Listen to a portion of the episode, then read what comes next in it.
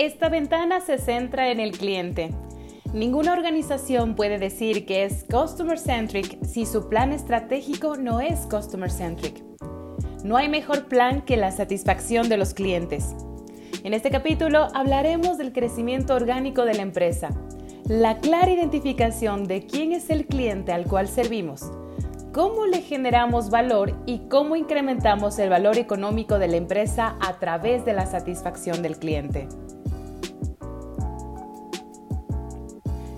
Primero utilizamos la metodología Cano para identificar cuáles son los atributos de satisfacción más valorados por los clientes, ya que no hay estrategia más exitosa que escuchar y entender a tu cliente.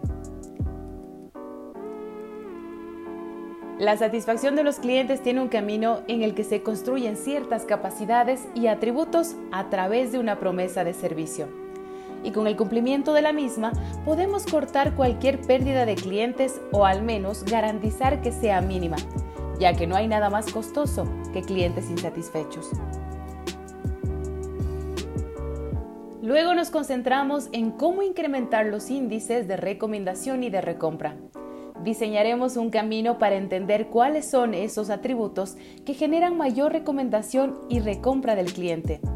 Y así definir cuál es el camino estratégico, es decir, cuál es la promesa que la empresa debe tener para conquistar esos clientes. Esa promesa de valor nos debe señalar qué podemos prometer y qué no para manejar adecuadamente la expectativa de servicio del cliente.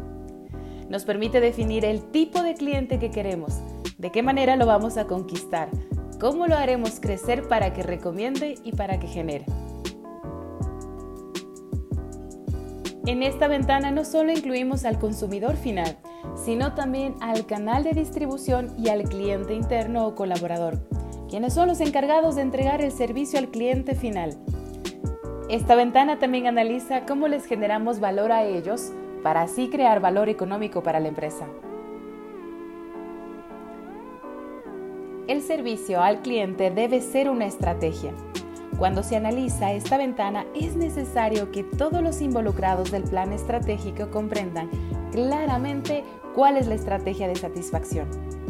Ninguna organización puede decir que es customer centric si su plan estratégico no es customer centric.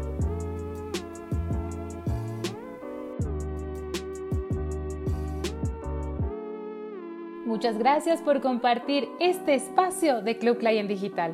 Nos vemos en el siguiente capítulo. Hasta la próxima.